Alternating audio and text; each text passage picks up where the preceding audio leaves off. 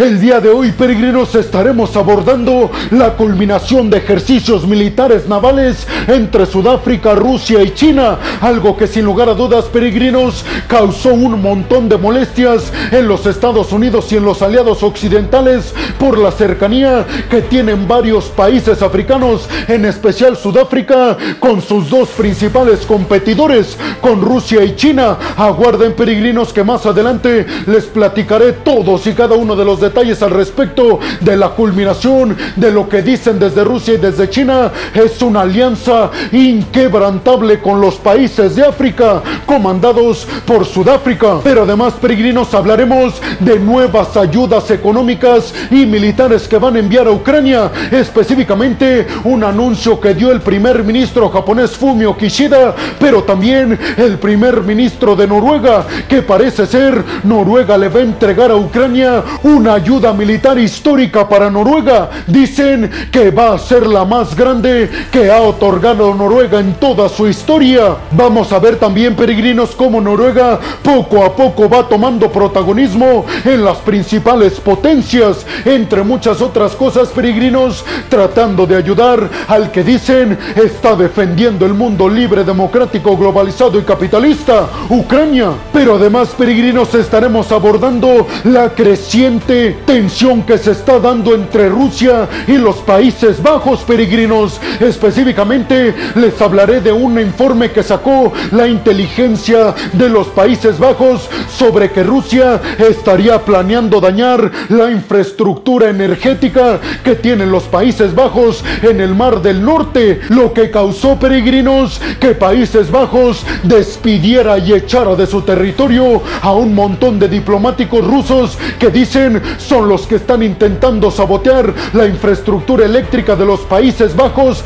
para causar un desastre energético en todo el bloque de la Unión Europea. Y por otro lado, peregrinos, regresaremos para hablar de Noruega, porque parece ser que encontraron un yacimiento gigantesco de minerales, sobre todo de piedras raras, lo que ayudaría al bloque de la Unión Europea a desprenderse más fácilmente de la dependencia que tienen de China y de Rusia, que son dos países ricos en materias primas como por ejemplo piedras raras que son esenciales para la construcción y el desarrollo de tecnología. Y estaremos cerrando el video peregrinos con que Francia acaba de autorizar el envío de otros tanques además de los Leopard 2 que ya se había comprometido enviar a Ucrania. Aguarden peregrinos que más adelante ya les platicaré todos y cada uno de los detalles al respecto de las noticias que ya les adelanté hasta estos momentos. Abróchense los cinturones peregrinos porque aquí arrancamos. Bienvenidos a un nuevo video de geopolítica en el cual como ustedes ya saben les voy a platicar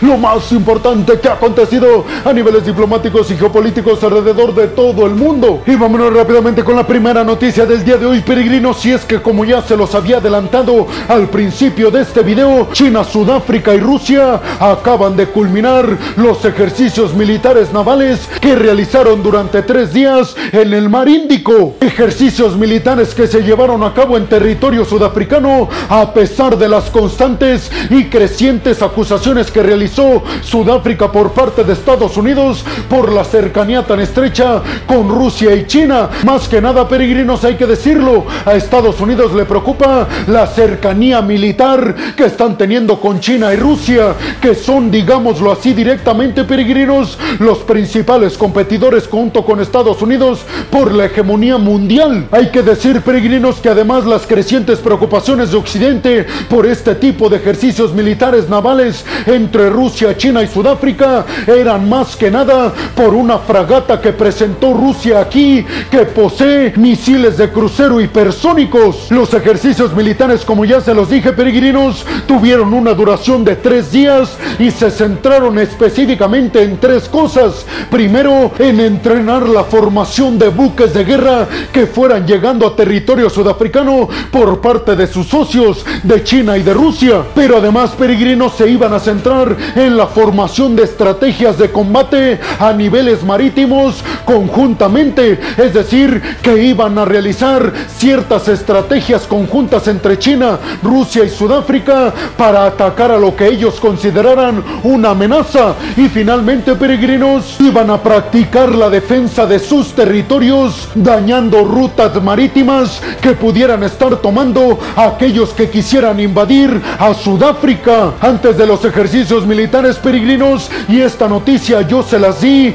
Rusia había amenazado con probar su misil hipersónico de crucero conocido como Satán 2, pero finalmente peregrinos, Rusia no probó este supuesto misil que es el más grande hipersónicamente hablando que tiene Rusia, conocido repito como Satán 2, capaz además de portar un montón de ojivas nucleares y capaz de alcanzar otro continente. Dicen desde Occidente que Rusia no lo probó porque simple y sencillamente no existe, ya que dicen desde los Estados Unidos, Rusia intenta decir que tiene un montón de poderío militar de última generación tecnológica para asustar a sus enemigos, pero que en realidad tiene un poderío militar demasiado deficiente y que se está viendo en Ucrania. Rusia y China le agradecieron a Sudáfrica por prestar sus aguas marítimas para estos ejercicios militares y dijeron que le agradecían muchísimo que no se haya prestado o que no haya cedido a las peticiones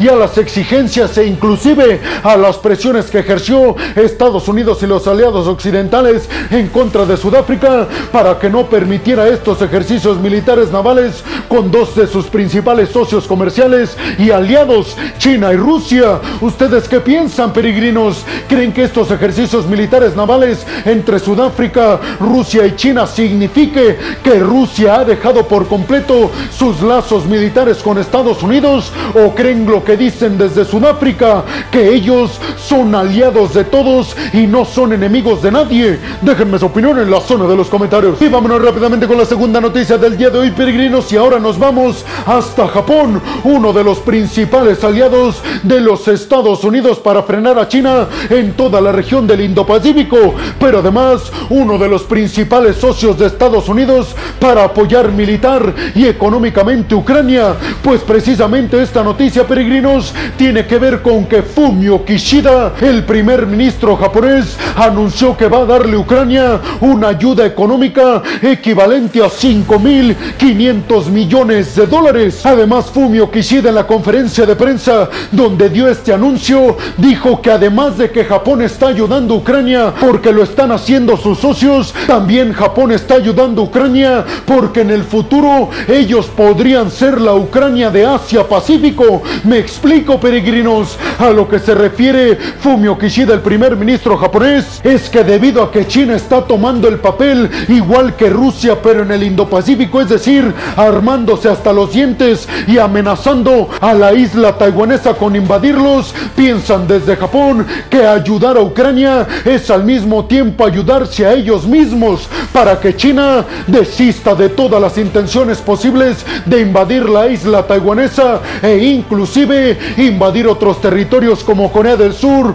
o inclusive Japón. Hay que decir, peregrinos, que Japón en este año lidera al grupo del G7, es decir, que será el país que acogerá las cumbres que se lleven a cabo este año por parte de todos y cada uno de los miembros del G7. Inclusive, peregrinos, hay que recordar que Fumio Kishida, el primer ministro japonés, dijo que en la cumbre general, es decir, donde van a estar presentes todos los presidentes de los miembros del grupo del G7, Japón planea invitar a que participe de forma presencial nada más y nada menos que a Volodymyr Zelensky, el presidente ucraniano. Dijo pues Japón que ayudar a Ucrania no solamente es ayudar a los soldados ucranianos a recuperar su territorio perdido en contra de Rusia, sino que también era estar ayudando a la democracia y a las libertades por todo el mundo. Además, Japón Peregrinos dio el anuncio de que ha acogido a un montón de refugiados ucranianos, pero que además abrió otros 2.000 lugares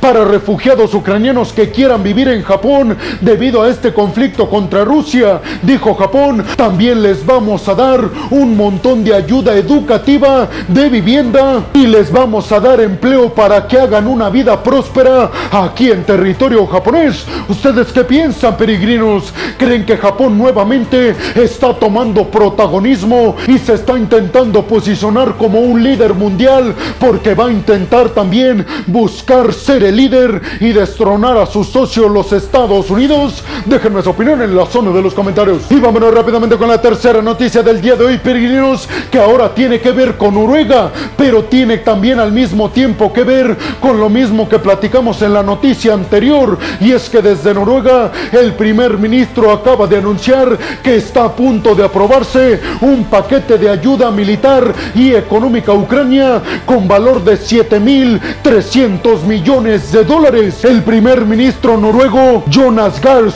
dijo que este paquete de ayuda militar y económica a Ucrania es el programa de ayuda a algún país más grande que haya dado Noruega, asegurando además que la mitad de estos 7.300 millones de dólares irán destinados a ayuda humanitaria exclusivamente y la otra mitad serían dados a Ucrania en ayuda en poderío militar. El primer ministro noruego aseguró que Noruega tiene todo para competir los primeros puestos de las principales economías del mundo y dijo, si queremos posicionarnos como líderes mundiales, tenemos que apoyar a aquellos que están siendo invadidos, es decir, tenemos que apoyar a nuestros compatriotas ucranianos en contra de aquellos que intentan robarles su soberanía, como son actualmente los rusos. ¿Ustedes qué piensan, peregrinos? ¿Creen realmente que Noruega pueda convertirse en toda una potencia mundial que le esté compitiendo además a Estados Unidos, a China, Alemania, es decir, a las principales potencias económicas? Y sobre todo, ¿creen que estos 7.300 millones de dólares que planean supuestamente enviar desde Noruega a Ucrania hagan la diferencia en el cara a cara entre rusos y ucranianos? Déjenme su opinión en la zona de los comentarios. Y vámonos rápidamente con la cuarta noticia del día de hoy, peregrinos, que tiene que ver con un informe detallado que sacaron a la luz pública los miembros de la inteligencia de los Países Bajos. Específicamente en este informe, peregrinos, los Países Bajos argumentaron que Rusia está planeando un ataque en contra de la infraestructura eléctrica y energética que tienen los Países Bajos en el Mar del Norte. Específicamente el primer ministro de los Países Bajos aseguró que recientemente fue visto un buque ruso muy cerca de todas y cada una de las turbinas eólicas que tienen los Países Bajos en el Mar del Norte y dijo que inmediatamente salieron dos buques de guerra de los Países Bajos a escoltar a ese buque ruso fuera de las aguas marítimas europeas. Los Países Bajos detallaron que Rusia estaría apuntando a llevar a cabo un sabotaje en contra de las redes de internet, de las turbinas de gas y de los molinos de vientos. Esto para provocar una catástrofe energética en los Países Bajos. Y ustedes seguramente se preguntarán, pero peregrino, ¿qué tienen que ver los Países Bajos en este enfrentamiento directo con Rusia? Pues déjenme les digo, peregrinos, que son los Países Bajos de los principales países europeos que se han manifestado más en contra de Rusia y también en contra de China. Además, les recuerdo, peregrinos, que los Países Bajos expulsaron a diplomáticos rusos porque dijeron que estos estaban llevando a cabo actos de espionaje en contra del territorio neerlandés. Ahora entienden por qué los Países Bajos y Rusia están teniendo fricciones diplomáticas e inclusive roces militares. Pero ustedes qué piensan, peregrinos? ¿Creen realmente que Rusia está intentando atentar o llevar a cabo un sabotaje en contra de la infraestructura eléctrica que tienen los Países Bajos en el Mar del Norte? Déjenme su opinión en la zona de los comentarios. Y vámonos rápidamente con la quinta noticia del día de hoy, peregrinos. Y ahora nos regresamos a Noruega. Y es que las autoridades de ese país aseguraron que han encontrado un yacimiento sumamente rico en piedras raras. Les explico, peregrinos, las piedras raras son un material esencial para la construcción y el desarrollo de tecnología, tecnología que usamos a diario, peregrinos, desde automóviles hasta aviones o inclusive celulares. Y les recuerdo, peregrinos, que China es un país líder en la exportación de piedras raras y dado que Europa está intentando por todos los medios deshacerse de la influencia económica y comercial de China, pues esto sin lugar a dudas le vendrá perfecto a Europa para deshacerse de forma más acelerada de toda la dependencia que tienen con Pekín en las piedras raras. Pero además peregrinos encontraron demasiado cobre y otros metales, los cuales peregrinos en su mayoría Europa los importa desde Rusia. Por eso se estaría dando un doble tiro en contra de Rusia y en contra de China. Ustedes ¿Ustedes qué piensan, peregrinos? ¿Creen que sea posible que Europa, con este yacimiento de piedras raras y de un montón de metales que se encontró en Noruega, pueda desprenderse o acelerar el desprendimiento de Rusia y de China? Déjenme su opinión en la zona de los comentarios. Y vámonos rápidamente con la sexta y última noticia del día de hoy, peregrinos. Si es que Francia acaba de anunciar que va a enviar tanques AMX-10 a Ucrania y que lo hará además en solamente una semana. Hay que recordar, peregrinos, que estos tanques los va enviar Francia independientemente de los Leopard 2 que ya le había prometido Ucrania. Además, el ministro de la Defensa francesa aseguró que un montón de tropas ucranianas que estaban siendo entrenadas por el ejército francés ya están absolutamente listas para operar los tanques occidentales que van a estar llegando ya en este mes de marzo Ucrania. Dijo Macron, el presidente francés, que a partir de marzo irían teniendo listos a 600 soldados ucranianos cada mes, listos para operar poderío militar occidental. ¿Ustedes qué piensan, peregrinos? ¿Creen que ahora con todos los tanques que van a estar llegando a Ucrania podrán recuperar los ucranianos más territorio perdido en manos de los rusos? Déjenme su opinión en la zona de los comentarios. Y bueno, hemos llegado al final del video del día de hoy, peregrinos. Les quiero agradecer que hayan llegado hasta este punto del video. Además, les quiero recordar que me ayudarían muchísimo compartiendo este video en todas y cada una de sus redes sociales, dejándome su opinión en la zona de los comentarios y además regalándome un like. Pero también les recuerdo, peregrinos, que si están escuchando esto desde Spotify, no se olviden de seguir al podcast. Si están viendo esto en Facebook, no se olviden de seguir y de darle like a la página.